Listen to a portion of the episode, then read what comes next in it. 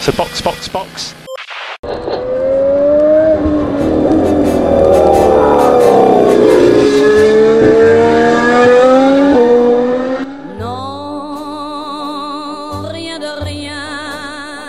Olá! Sejam bem-vindos ao episódio de número 17 do Box Box Box, o original. Eu sou Aninha Ramos e estou aqui com Eric Andriolo Olá! e mais uma convidada especial, a Tassi, criadora da fanpage Pierre Gasly Brasil. Oi, aí, galera. Estou aqui para compartilhar a palavra de Pierre Gasly no mundo. Amém. Essa semana a gente vai começar um projeto novo para os fins de semana sem corrida. A gente vai fazer programas especiais em que falaremos sobre o perfil dos pilotos do grid de 2021-22. Vamos lá? Vamos lá! Vamos lá. Como tudo aqui neste podcast, a ordem dos pilotos ao longo dos episódios vai ser completamente clubista. Nós não temos nenhuma ordem específica, nós não estamos seguindo a ordem do campeonato. Só simplesmente escolhemos os pilotos que nós gostamos mais para começar. A gente literalmente fez assim: o que, que a gente vai fazer? Que pilotos a gente vai chamar? A gente falou os que a gente gosta e é isso aí. Foi isso. Enfim. Digamos que não vai ter episódio do Mazepin. A gente agradece por isso, viu? A gente escolheu começar com o Pierre Gasly porque é um piloto que nós quatro gostamos muito, sem distinção, sem nenhum tipo de, de, de discussão. Acho que se o Gasly tá bem, tá todo mundo feliz. Não tem discussão nenhuma, ninguém fala nada. É difícil não gostar do Gasly, né? Aí eu acho que a gente tá sendo clubista ao extremo, mas sim, é mais difícil. Não, mas acho que não gostar do Gasly é, tem um desvio de personalidade, assim. Eu não confio muito em quem não gosta dele. eu acho que a história, é, a história específica dele na Red Bull foi o que fez todo mundo ficar do lado dele, entendeu? Todo mundo com coração. É, porque toda a situação dele na, na Red Bull, e infelizmente a situação com o Antoine Hubert, fez todo mundo ficar de cara com ele, querendo que ele se dê bem. E eu acho que mais do que isso, porque ele é bom, né? Porque se ele fosse um piloto qualquer coisa, ninguém ia ligar, não. Mas o fato dele mostrar serviço, acho que pesa bem pra ele. É, e não só acho que o fato dele mostrar serviço, mas é porque ele também mostrou um lado muito humano, né? E isso acabou aproximando ele de muita gente. Uhum. Passar por toda a situação que ele passou e que outros pilotos da Red Bull passam não é uma coisa muito fácil, né? Acho que qualquer pessoa, qualquer trabalhador, vamos dizer assim, é, se tivesse com um chefe numa situação que ele tem, sabe que teria que ter uma cabeça bem, bem forte, né? Ah, pois é, e eu acho que é uma coisa que acabou acontecendo depois daquele episódio da Red Bull, dele ser rebaixado, levou muita gente até a falar assim: ah, é porque o Gasly não aguenta a pressão, por isso que ele saiu. Eu, porra, é uma pressão dessa, eu acho que ninguém aguenta, não. E a gente vê que acontece com os outros também, né? Aconteceu com o álbum, tá acontecendo com o Pérez, né? Então, não tem como você dizer. A maldição do segundo piloto da Red Bull, né? Sim, é uma maldição que nunca acaba. Enquanto eles tiverem Max Verstappen, essa maldição não vai acabar. Exato.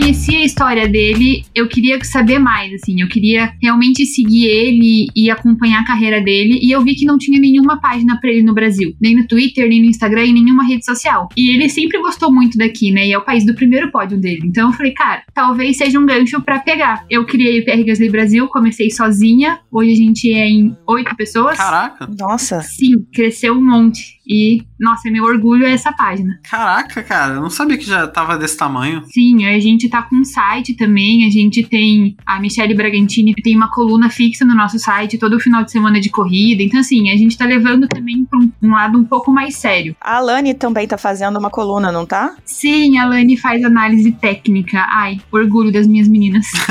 Ela é ótima. É, eu acho que é uma das coisas mais legais da Fórmula 1, né? Os fãs começam a se interessar por coisas técnicas. E a gente fica fazendo altas análises. Eu acho isso muito maneiro, cara. Porque outros esportes isso é mais difícil acontecer. Ninguém tá nem aí. Na Fórmula 1 tá todo mundo aí. Isso é uma verdade.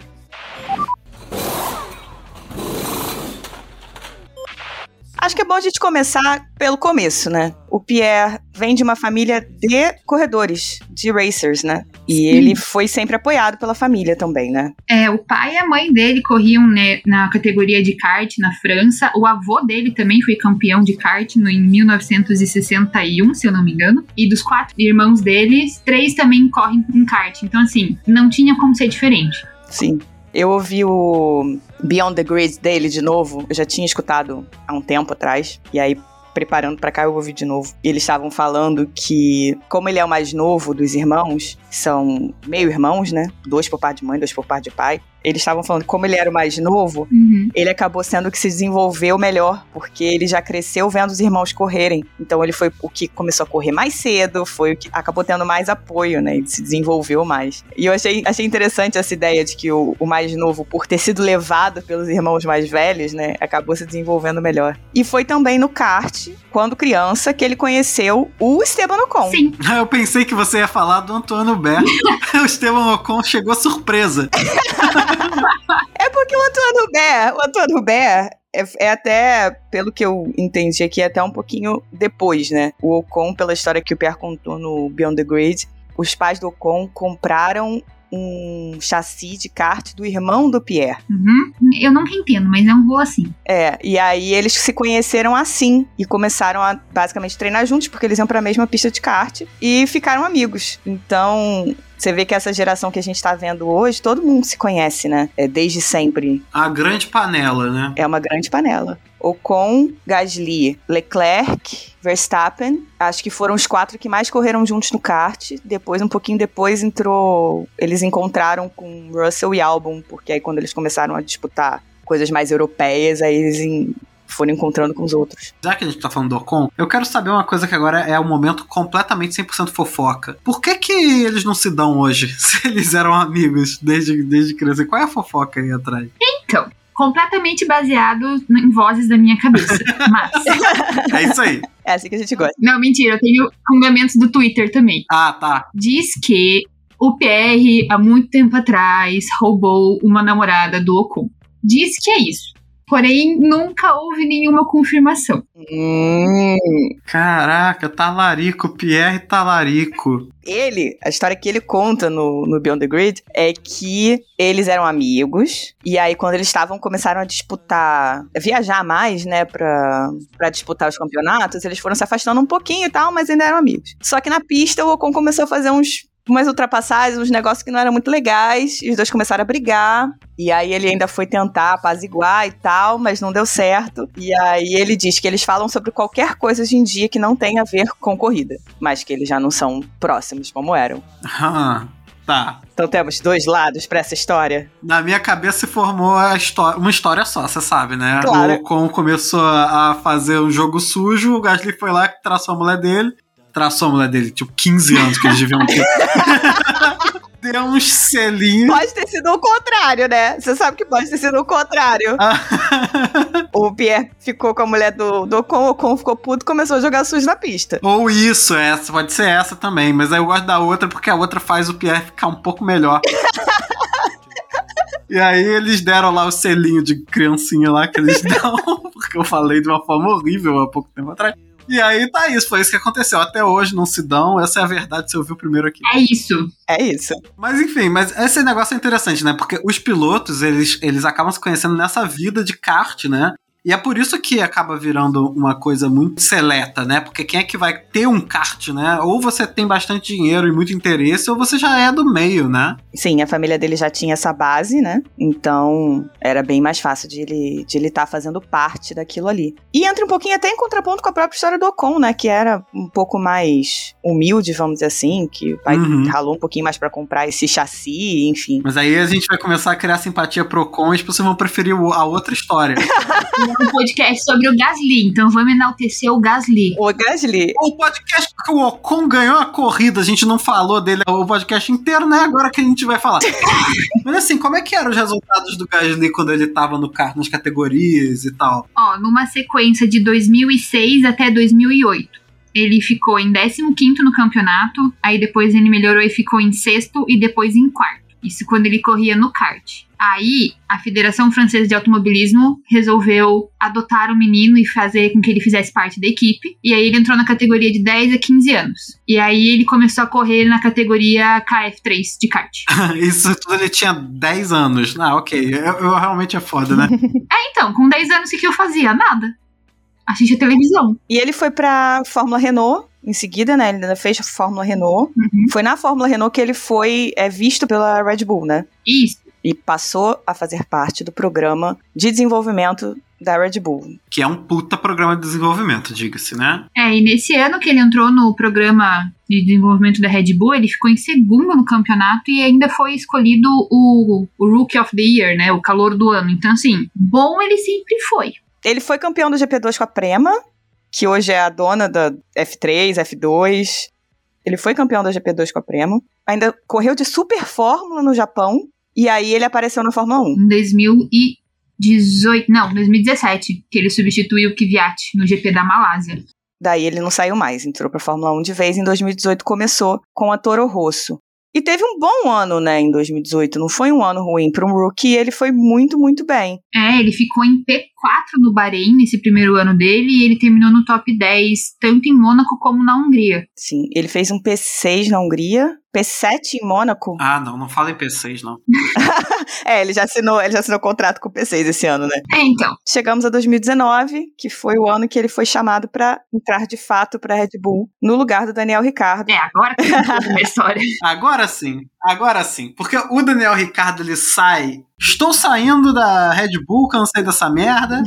o Christian Horner não sabia, ninguém estava preparado, não sei o que, coloca um Gasly ali. Olha, se você olhar os resultados dele, na verdade os resultados dele não foram ruins na, na Red Bull, de jeito algum. A diferença é que o cara que tava com ele era o Verstappen, né? A diferença é que era o, tala, o outro talarico. E o triste é pensar que quando ele foi promovido pra Red Bull, ele tava super animado falando que era a chance dele de ganhar campeonatos. Ô dó, tadinho. Tadinho. Eu acho que o que chocou todo mundo nesse momento foi mais essa coisa de se trocar no meio do ano. Né? Não é uma coisa tão comum assim hoje em dia. Desde então, ninguém se sente seguro ali, né? É, porque se fez com um, faz com o outro, né? É, faz com qualquer um, né? E como se fosse um lixo, né? A gente vê na, na sei lá, no Drive to Survive, né, que tem a, os depoimentos de todo mundo. Cara, o Christian Horner, ele fica. O problema do Gasly é que ele quer mudar o carro. O problema do Gasly é que ele fica o tempo todo olhando, lendo a telemetria. O problema do Gasly é que ele não tá aguentando a pressão. Cara, o piloto que fica o tempo todo lendo a telemetria, ele tá trabalhando na minha cabeça, sabe? Não é, gente? Tá fazendo isso. Mais pilotos poderiam passar o tempo todo lendo telemetria, sabe, se eles estão perdendo pro companheiro de equipe. e, e, tá certo que, assim, é uma coisa de estilo, às vezes. Eu, eu, acho que até entendo, porque tem uma coisa de estilo aí envolvida. Tem piloto que não, não vai ficar tão focado, assim, e vai tentar, de outras formas, se engatar com o carro. Mas, porra, cara, novato, sabe? Não é, não é de se admirar, sabe? Que a pessoa vai tentar de tudo. Na verdade, sim começar bem não começou, né? Porque É. ele já bateu no teste de inverno. Então, assim, já começou dando pano pra manga. e aí eu acho que depois disso, na minha visão, todo mundo gostava muito do Ricciardo na Red Bull. Uhum. E aí ele sair do nada, qualquer pessoa que fosse entrar, todo mundo ia ficar comparando, querendo ou não, com o que o Daniel fazia e com o Max que tá lá na posição de primeiro piloto. Sim. E aí, Sim. O primeiro erro que o Gasly cometeu foi assim, o que faltava pra todo mundo cair em cima, seja na Red Bull, seja na mídia, seja onde for. Afinal, olha só quem é que tá entrando no lugar do Ricardo, maravilhoso Ricardo, que um dia vai ser campeão, né? Sim. que era, era o cara que estavam se esperando que fosse campeão com a Red Bull, se a Red Bull tivesse conseguido dar para ele um carro que fizesse isso. Porque, na verdade, não deu. A Red Bull só conseguiu fazer um carro que possa lutar pelo título esse ano. É, é bizarro pensar que há pouquíssimo tempo atrás era o Ricardo, né? Que ia ser o próximo campeão e não o Verstappen. Sim. Que o Verstappen ainda era talentoso, mas merdeiro, né? Sim, sim. Eu acho que a Red Bull acabou sendo.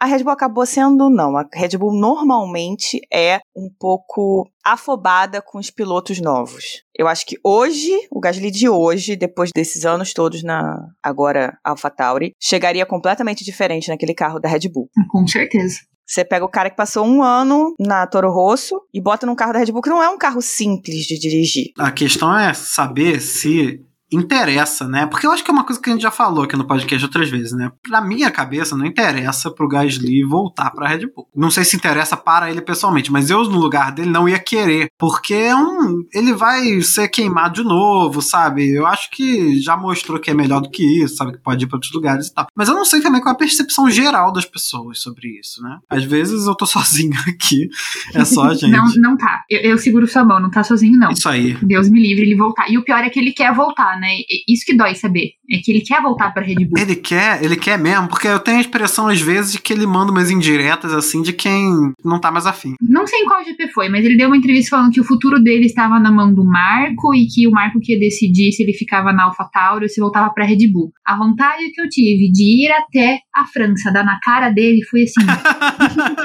Pra te falar, sabe, acorda, menino. O que, que você tá fazendo? O que, que vai voltar pra Red Bull? Larga esse cara, ele não te quer, ele te trata mal. Ele tá num relacionamento abusivo. Sai desse relacionamento tóxico, mano.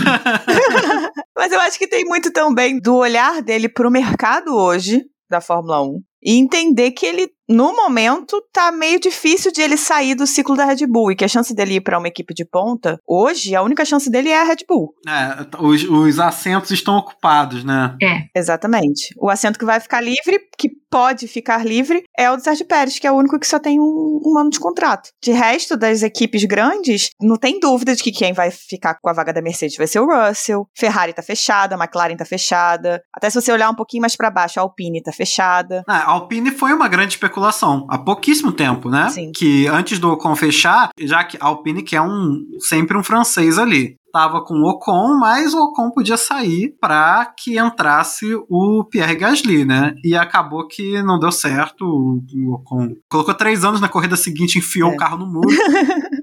e aí a porta fechou pro Gasly. Mas era a minha especulação. Eu, eu tinha quase certeza que era o que ia acontecer. Ele ia pra Alpine. Eu ainda ia mais. A minha especulação era o Alonso não ir tão bem. Eu não esperava o Alonso estar indo tão bem esse ano, pra ser sincera. Apesar de ele ser um piloto excepcional. E aí a Alpine tentar uma dupla completamente francesa. Eu pensei muito nisso. De ficar Ocon e Gasly, os dois no Alpine. E não seria uma dupla fraca, não. Seria uma, du- uma dupla bem fortinha. E eu acho o Pierre muito melhor do que o Ocon. Sabendo que os dois não se bicam, também não sei se vale a pena eles ficarem na mesma equipe, né? Ah, mas aí é que ia ter graça. Isso só seria bom pra gente assistindo. Aí que ia ser bom, pô. Porque a gente gosta do caos, mas não se gosta. É claro. O Alonso, que era pra ser o agente do caos dentro das equipes, que sempre é, resolveu virar o amigão, que fica segurando o Hamilton pro Ocon ganhar a corrida, depois levanta o garoto, troca, troca capacete. Pô, então tinha que botar outro caos aí. Fica um sonho, né? Mas eu acho que tem razão, assim, quando fala que ele tá olhando pro mercado. É, é capaz de ele acabar ah, indo pra Red Bull no lugar do Pérez. É, se Pérez continuar não rendendo, eu acho que tem chance de ele subir de volta assim. É arriscado. Mas aí é muito uma. São duas faces de uma moeda, Sim. né? Que pode dar muito certo e pode dar muito errado. Que ele pode ir super bem e fazer todo mundo calar a boca, ou ele pode puxar todos os traumas do passado e deixar isso atrapalhar ele. E aí, É. eu já consigo até É, imaginar. assim, eu acho que se ele não chegar na Red Bull destruindo, tipo, ficando a 0.1 do Verstappen, sabe? Realmente ficando numa briga nível Carlos Sainz e Leclerc na Ferrari, que é uma briga boa dos dois, são dois pilotos que brigam. Se o, se o Pierre não chegar pra brigar com o Verstappen nesse mesmo nível, não vai dar certo. Porque vai começar aquele ciclo de pressão de É novo. por isso que eu acho que é uma má ideia. É, não, eu também acho que é uma péssima ideia. Eu acho que não vai acontecer. A gente vê isso com o Pérez. O Pérez, ah, o Pérez tá indo mal. Cara, o Pérez não tá indo tão mal assim. Para as expectativas, ele tá indo bem, na verdade. Não acho que ele tá indo mal, não. E mesmo assim, a percepção é de que ele tá indo mal. Cara, se você olhar os resultados do Pérez, tirando a vitória, mas se você olhar os resultados do Pérez, não são muito diferentes do que foram os resultados do Gasly até a Hungria em 2019. Pois é, mas é o efeito Rubinho Barrichello. Ninguém quer ser o Rubinho Barrichello, entendeu? Ou Bottas. É isso. O Bottas pode. Ele tá fazendo merda essa, essa temporada. Mas, cara, assim, ele tá. Ele vai se queimando sempre muito mais por estar do lado do Hamilton do que ele estaria se ele estivesse fazendo a mesma coisa do lado de um piloto menos Sim. estrela, sabe? Com certeza. Isso tudo junta. Você vai colocar o Gasly pra ficar do lado do Verstappen, sofrendo pra conseguir chegar perto do cara que é genial, que tem um carro feito pra ele, que é um carro super difícil, ah, tudo isso que a gente já sabe. Pra quê, entendeu? Porra, é foda, é que a gente tá falando, mas é claro que o cara quer sentar naquele, naquele assento. Ele quer provar, né? Eu acho que no lugar dele eu também iria querer provar que terem me tirado da forma que tiraram foi errado, que eu podia ter dado mais. Eu acho que ele quer provar pra eles que eles fizeram merda. Como ele fez a segunda parte do ano todo de 2019, inclusive. Mas eu acho que a gente devia falar um pouco sobre essa merda também, porque a gente tá circulando o assunto. É, a gente tá aqui quase com medo de chegar nela, né? E a gente não chegou na merda, mas eu falo a merda. A merda foi basicamente a seguinte: no mesmo dia, eu vou exagerar porque assim é muito melhor. No mesmo dia, o Gasly perdeu o emprego por causa do Helmut Marko e perdeu o melhor amigo dele numa batida horrorosa e foi uma humilhação do caralho e hoje ele tá aí mostrando que todo mundo tá errado, esfregando pódio e vitória em Monza na cara de todo mundo. É, é isso na minha cabeça, foi isso que aconteceu. Mas foi basicamente isso mesmo, não tá, tá, tá errado não. Mas não foi no mesmo dia, né? Foi um dia antes, uma coisa assim. Pera aí. É, não foi no mesmo dia, mas ele foi rebaixado para a Toro Rosso, quem era o Toro Rosso, agora é AlphaTauri, nas férias de inverno. Então, nesse momentinho aqui que a gente tá vivendo hoje. E aí ele recebeu. Cara, toda vez que eu vejo isso, eu tenho vontade de chorar. Ele recebeu uma mensagem do Antoine Robert, Dói. que foi a história que a gente não contou no início. Que é o Antônio Robert, amigaço dele de muito, muito tempo, piloto da Fórmula 2, naquele momento, né, piloto da Fórmula 2, com perspectiva de ir pra Fórmula 1 a qualquer momento. E ele mandou uma mensagem pro Pierre dizendo: Prove them wrong. Ai. Prove pra eles que eles estão errados. E aí, aí ele conta na- no texto, um dos textos mais lindos que eu já li na minha vida. Ele conta que eles quando acabou a a- o fim de semana de corrida da Hungria, né? Eles foram jantar, um grupo de pilotos, papapá, de amigos jantaram, eles conversaram pra caramba, não sei o que, ah, a gente se vê em Spa, tá bom? Tá bom. Rolou essa história nas férias, o Ber mandou essa mensagem pra ele. Quando chegou em Spa, ele na correria, rolou o acidente, ele viu o acidente, mas ele não sabia quem estava envolvido. É, o acidente foi. Se alguém que tá ouvindo isso não sabe, foi a última vez que alguém morreu em Fórmula 1, Fórmula 2, né? No- acho que no automobilismo, né? Foi a última vez. Teve alguns casos, um caso esse ano, tipo, duas semanas atrás. Mas assim, em corridas de monoposto em geral, assim, não, não, não aconteceu. Sim. E esse acidente foi terrível, né? Ele foi feio pra cacete. Sim. Uma das partes mais difíceis, mais, mais tensas do calendário, que é o Rouge, da Bélgica, né, em Spa, que é uma curva tensa que até hoje não se sabe direito como fazer ela ficar mais segura por causa do terreno e tudo mais, e que foi um acidente assim que todas as medidas de segurança não foram suficientes, sabe? Sim. Porque o runoff, ele saiu pelo runoff, a estrutura do carro aguentou uma pancada, mas aí depois veio um outro carro na lateral e, e bateu nele, e aí não teve como. Eu não lembro nem se ele morreu no hospital ou se ele já estava morto Eu acho que ele morreu na hora. na hora, né? Foi. E assim, evento da Fórmula 2. Todo mundo da Fórmula 1 estava lá. E é aquilo, muitos pilotos da Fórmula 1 são amigos dos pilotos da Fórmula 2 daquele ano, porque todo mundo de idade muito próxima. Esse grupinho que a gente falou, todo mundo conhecia o Antônio Robert, como conhecia o Juan Manuel Correia, que foi o, o outro piloto que foi- fez parte do acidente, que ficou um ano inteiro em recuperação e que voltou esse ano na Fórmula 3. Então foi um acidente muito, muito forte e que abolou o grid inteiro, mas especialmente o Pierre, porque eles cresceram juntos realmente. Eles estudaram num colégio interno, por eles serem federados, né, pela França, era parte de um programa da França, De jovens pilotos. e eles estudaram nesse colégio, nesse colégio interno juntos, enquanto eles treinavam de kart.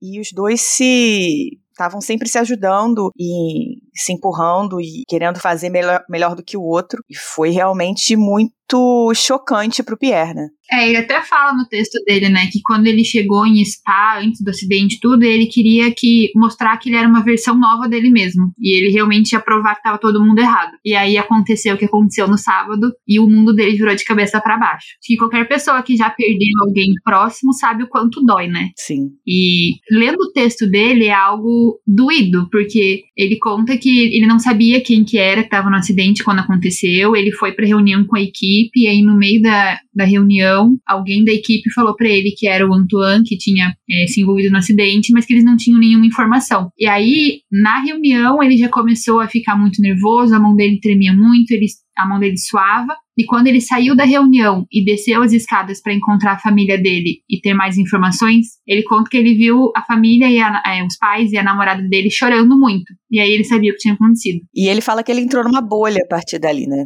E ele viveu numa bolha esse tempo todo, basicamente até ele chegar na Bélgica em 2020 de novo, ele estava vivendo numa bolha, focando naquilo que ele tinha, que era a Toro Rosso na época, e provar para os outros e fazer o que o Antoine falou para ele fazer, que era provar que estava todo mundo errado e que não tinham que ter descido ele da Red Bull. Eu tive a sensação que não era nem tanto de essa, essa gana de provar ainda, né? Mas era aquela coisa de fazer o trabalho, sabe? É aquela coisa bem depressão. Agora focar aqui nisso aqui, que é o trabalho que eu tenho que fazer, e não tem mais vida, né? Faz isso, trabalho, vai pra casa, trabalho, vai pra casa. Essa foi a impressão que eu tive, assim, da descrição que ele deu. É, é um texto bastante pesado, né? É muito pesado. Muito pesado. É, não, é pesadão. E é uma situação muito complicada. Mas acabou que no, a segunda parte do campeonato dele, tirando alguns resultados piores Estados Unidos e Abu Dhabi, ele ficou nos pontos quase todos e conseguiu um pódio com a Toro Rosso, o que não era o que era super esperado para Toro Rosso naquele ano. Uhum. Então ele começou ali a provar que talvez o Horner e o Marco tivessem sido um pouquinho afobados. Eles erraram. É. Né? Eles cometeram um erro e dizem que, especialmente o Helmut Marco, não quer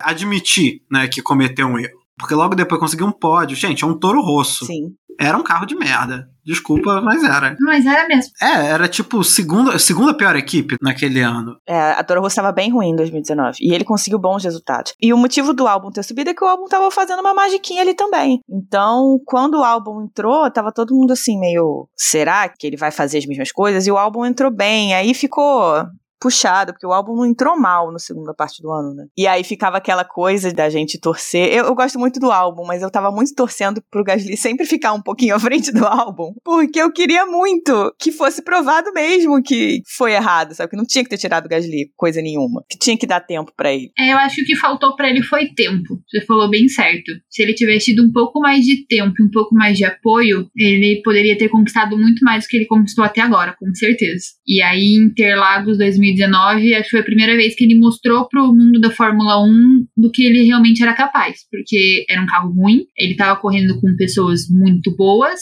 e ele estava ali disputando com o Hamilton e ele chegou em segundo lugar. O fato dele ter segurado o Hamilton do jeito que ele segurou, aquela corridinha no final, os dois quase bico com bico, nossa que tensão, que tensão. Emocionante. Aquele dia foi, foi realmente incrível. E 2020 veio na loucura, né? Mas a Toro Rosso veio bem. Quando virou a Fatauri, ela veio bem. E o Gasly fez resultados excepcionais. Nem contando a vitória em Monza. Mas se você pega e olha que ele fez quintos lugares, sextos lugares, sétimos lugares, com a Toro Rosso, que no ano seguinte não era um carro, ninguém esperava isso, teve resultados muito bons. Tanto é que não tinha nem dúvida quando começaram os rumores do Tsunoda possivelmente subir de que se fosse para escolher um, ia ser ele, não o Kvyat. Ele teve muita constância, né?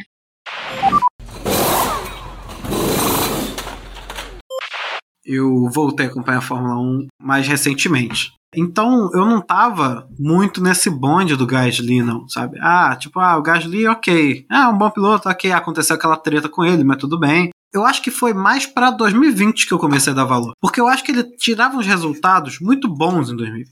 Então, quando ele ganhou em Monza, eu fiquei muito impressionado. Eu, porque eu já tava assim falando, nossa, esse cara é bom, esse cara é bom mesmo, sabe? É uma sensação assim, não é, não é do hype, não é do fandom, só não, esse cara é bom, vamos ficar de olho nele. Quando ele ganhou em Monza, cara, eu tava vibrando, vibrando de verdade. Foi uma vitória assim que, uma das poucas vitórias de Fórmula 1 que eu vi, que eu fiquei felizão. E aquele pódio também, o cara tava, o pódio foi super maluco também. teve, teve o Carlos Sainz, né, em segundo, que tava querendo ganhar aquilo de qualquer jeito. Mais uma voltinha e ele levava. Tava com um carro muito superior né? Muito, muito. E depois o Lance Stroll, né?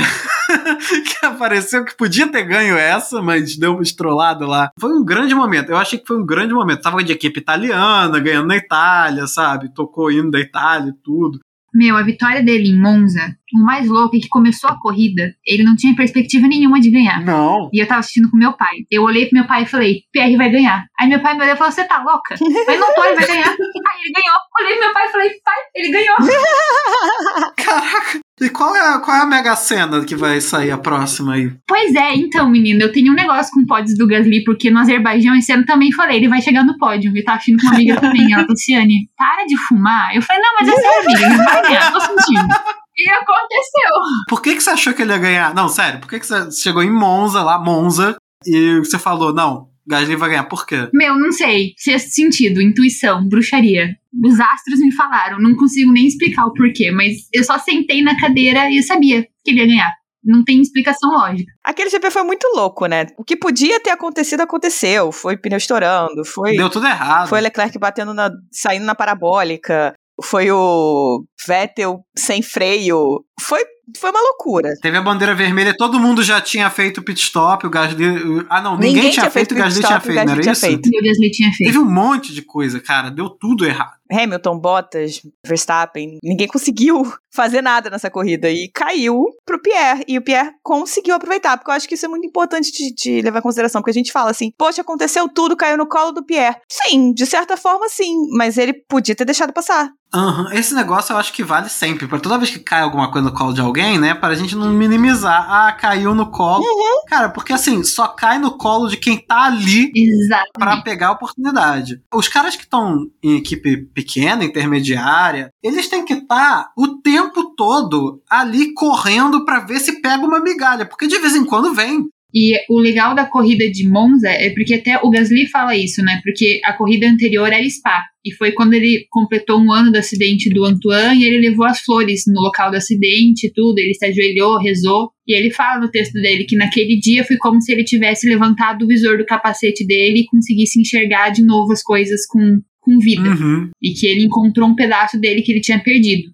E eu acho que realmente alguma coisa dentro dele fez um clique e ele mudou. Porque na corrida seguinte ele tava lá E ganhando. ele realmente fez isso, né? Ele realmente foi lá em particular e Sim. Meio em particular, né? Porque depois teve É, meio difícil foi câmera atrás dele, no mas ele foi né? lá, ele botou umas flores e tal, fez lá uma a prece dele. Sei lá, acho importante também, né? A gente não deve minimizar essas coisas, não. Nossa, sim. Terminar o assunto. É, eu acho que foi isso. Ele conseguiu fazer um fechamento ali, uma coisa que foi muito difícil pra ele, e ele conseguiu fechar, e aquilo foi quando a bolha estourou e ele conseguiu viver de novo e ver as coisas com mais clareza, como, como a Tassi falou. E a gente tem que lembrar que em Spa ele correu muito bem também. Sim, ele chegou em oitavo. Sim. A ultrapassagem que ele fez no Pérez ali em Eau Rouge foi, Pra mim, era, foi a melhor ultrapassagem da temporada. Do ladinho da parede, sabe, sem espaço nenhum, com o Pérez, que é um cara que te joga pra fora se tudo é mole, devia ter ganhado prêmio, aquele, aquele reconhecimento, né, ultrapassagem do ano, não sei o quê. Ah, não, a, a eleição de, de ultrapassagem do ano foi super roubada. Eu amo o George Russell, amo, mas foi super só porque era o George na Mercedes. Basicamente. E aí a gente chega em 2021 com uma AlphaTauri que veio nos testes de, de inverno no Bahrein, que parecia que ia ser terceira força. Não, assim, eles estavam fazendo tempos incríveis. Eu tinha, assim, eu tava assim, caraca, o que, que a Honda arrumou nesse motor? Que a- até a AlphaTauri tá aqui lutando com a Red Bull. Tô entendendo. Vocês chegaram a ver, antes de começar a temporada, antes até dos testes, um vídeo do Yuki Tsunoda com aquela câmera do capacete, ele correndo em Imola. Uhum, eu vi esse vídeo. Nossa, cara, esse vídeo é tão maravilhoso. Eu fiquei tipo, cara, é é isso que eles estão fazendo? Realmente, eles são todos suicidas. Porque tudo mexe loucamente, né? Tudo mexe loucamente, você não consegue ver porra nenhuma. O carro fica berrando no seu ouvido, o vento no seu ouvido. E os caras estão lá conversando no rádio como se nada tivesse acontecendo, sabe?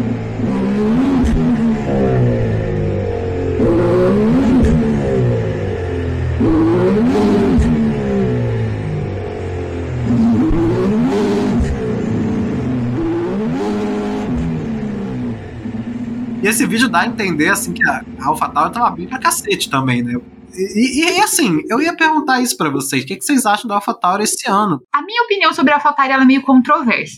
Porque assim, eu só gosto da AlphaTauri por causa do Pierre. Mas eu acho que eles pecam um pouco em estratégia. Um pouco? Não é controverso aqui, não. Relaxa. Não. A gente até brinca no fã-clube, cara, deixa eu ser estrategista por uma corrida. É só o que eu preciso. E eu mostro que a AlphaTauri consegue ganhar todas as corridas, se eles quiserem. A AlphaTauri já roubou aquela maquiagem de palhaço da Ferrari. Nossa, certeza. Eles erram muito, né? E eles já custaram muito ponto, tanto pro Pierre Gasly quanto pro Yuki Tsunoda. Algumas vezes. Demais! Toda vez que eles chamam o PR pro box, eu fico, ah não, cara. Ah não, de novo não. Eu não sei que horas vão chamar ele, mas eu sei que vai ser a hora Vai errada. ser a hora errada, vão errar, vai ser um- uma parada de 3 segundos. Nossa, Botaram ele de, de pneu seco pra correr na chuva. Ai, gente. É Uns erros inacreditáveis. Teve uma hora que perguntaram pro Pierre o que, que tá acontecendo. Ele falou: Não sei o que tá acontecendo. Eu tava assim: Eu sei o que tá acontecendo. Sou equipe. que sabe, Pierre? Você sabe também. É aquela resposta protocolar de, de RP, né? É. É, não, não sei, a gente vai conversar, a gente vai conversar com a equipe, vai entender o que, que está acontecendo, mas. Mas não sei, sim, tá todo mundo se fudendo. A gente vai conversar. O...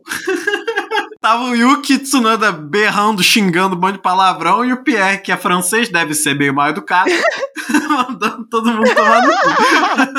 Com certeza. Foi alguma coisa assim, gente, pelo amor de Deus. Tô lá dirigindo essa porra sozinho. Eu, um novato e a equipe que não quer fazer nada. Meu, e é tão assim que no, quando ele pegou o pódio no Azerbaijão esse ano, o rádio dele no final é: Como que eu fiz isso? Meu filho, se você não sabe.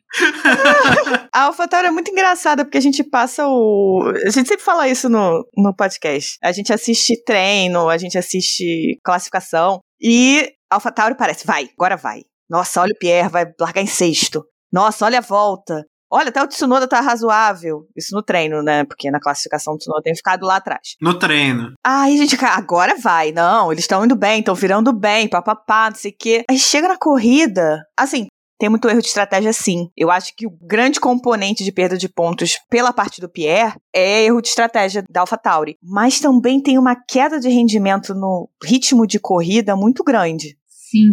A AlphaTauri, na verdade, é quase um homem na minha vida, né? Cheia de ilusões e falsas promessas. Eu já nem acredito mais. Quando começa a ir bem, eu falo, ah, não, na corrida vai me decepcionar. Nem crio mais esperança. Eu acho que eles têm um, um problema de setup. Eles colocam o setup todinho para classificação e chega na corrida o carro não, não rende. E quando eles colocam o setup de corrida na, na classificação, o carro não rende. É, mas será? Porque assim, a gente vê. Sim. O Pierre Gasly teve ótimos resultados, assim, ótimos resultados para um carrinho de, de AlphaTauri. A, a gente tá acostumando a ver ele chegar em quinto, ele chegar em sexto. E, pô, eu sempre penso assim, às vezes quando a gente vai dar as notas do episódio, né? Uhum. É, eu fico assim, cara, eu tô dando nota muito alta pro Gasly, eu tô sendo muito clubista. Mas daí depois eu penso assim, cara, não, vamos, vamos raciocinar aqui. Mercedes, Uhum. 2, 1 e 2, tá? Red Bull, 3 e 4. Que seja Red Bull na frente, porque tá melhor esse ano. Quem que vem depois? Tem a Ferrari, tem a McLaren, aí já foi oito lugares fechados, entendeu? Sobra duas posições com pontos. Então, se, se todo mundo fizer a sua obrigação e correr bem e as equipes forem bem, teoricamente tem dois lugares aí para as outras equipes. E o cara tá chegando em quinto, sexto, sétimo. Porra, Sim. sabe? não, não é pouca coisa, entendeu? Não é pouca merda. E o Tsunoda também, quando ele vai bem, ele chega lá em oitavo, sabe? Ele chega nas posições boas. Tá certo que ele de vez em quando faz merda. É, ele tá errando muito, né? Tá com aquela, com aquela inconstância do rookie, né? De vez em quando, de vez em sempre, né? Tá bom, eu não quis sair destruindo o garoto, mas tudo bem. Aí fica aí fica essa coisa, sabe? Por um lado, a equipe comete muitos erros estratégicos, mas por outro, o carro, eu não tenho muita certeza de quão ruim esse carro é, né? Porque tem um motor Honda nele, né? Pois é, eu não acho esse carro tão ruim. Eu acho que ele poderia estar lutando pela quarta força com a Ferrari, porque, sinceramente, se não fosse. Bota o Daniel Ricardo no melhor dos mundos, a terceira força é a McLaren, não é a Ferrari. É porque o Daniel Ricardo não tá Uhum. rendendo, ponto. A Ferrari vem em quarta força com os dois pilotos andando bem. Então, eu acho que os resultados da Ferrari são reais pro que é o carro. E eu acho que a AlphaTauri podia estar brigando ali. Ou pelo menos bem mais próximo. Podia mesmo, não tá porque não quer. Em vez disso, tá brigando com a Alpine, que tá horrível, e a Aston Martin, que também não é grande coisa esse ano, né? Uhum. A AlphaTauri, ela vive na eterna constante do poderia estar pior. Agradece que você tá aqui, porque poderia estar pior. Você tem toda a razão. Essa, essa é a, a- a situação. e é uma equipe que não tem muito futuro, né? Esse- eu acho que esse é o principal problema. Eu acho que, já que a gente tá falando do Gasly e pra onde ele vai, eu acho que ele não fica muito mais tempo na AlphaTauri porque é uma equipe que não tem futuro. Ela tá proibida de melhorar, entendeu? Eles estão tentando se desligar um pouquinho da Red Bull. Eu já vi algumas reportagens deles falando que sim. A ideia não é mais ser equipe B, é ser equipe irmã, trabalhou junto, mas. Mas. Também. Vai funcionar? Vai ser isso mesmo? Não vai, né? O problema é que a Red Bull uma hora vai falar assim: olha só, você usa nossas peças, nosso dinheiro que salva sua bunda aí quando você tá com problema financeiro, cala a boca e fica aí de academia de piloto, sabe? Então é por isso que eu acho que assim, o o negócio do, Red- do pra um piloto como o Gasly seria realmente, sei lá, procurar uma, uma outra alternativa. Sim. E o que, que a gente espera pro restante da temporada? A gente vai agora. Ele tá lá em Ibiza curtindo, me deixando morrendo de inveja com aquela, aquelas fotos, aquelas praias maravilhosas. Tá com inveja da praia, tô com inveja do corpo. Não, o corpo a gente fala de, é outra coisa. Eu tô com inveja da praia. Inveja eu tenho da praia. Tá. Eu não ia falar nada, mas agora eu vou explanar. Porque os grupos de WhatsApp lá, não tá ninguém falando da praia. Ah, que inveja da praia. Claro que não. Mas aqui eu tento falar mais da Fórmula 1, não é mesmo? Até porque você sabe como é que mulher acaba sendo vista na, na Fórmula 1 quando começa a falar demais do corpo do- dos pilotos, né? É, o machismo tá aí, né? O dia que tiver uma pilota, isso vai dar uma volta de mil graus. Porque tá caminhando pra isso, pra voltar a ter uma pilota na Fórmula 1. Quando isso acontecer, cara, todo mundo que ficou dizendo que vocês só gostam de Fórmula 1 porque o piloto é bonitinho, vai passar 24 horas por dia falando que a mulher é gostosa. E aí vai ser aquele famoso mundo não gira, ele capota, né? Sim. É, vai, vai ser isso. E, e vão ficar assim, ah, não pode não falar nada, não sei o que.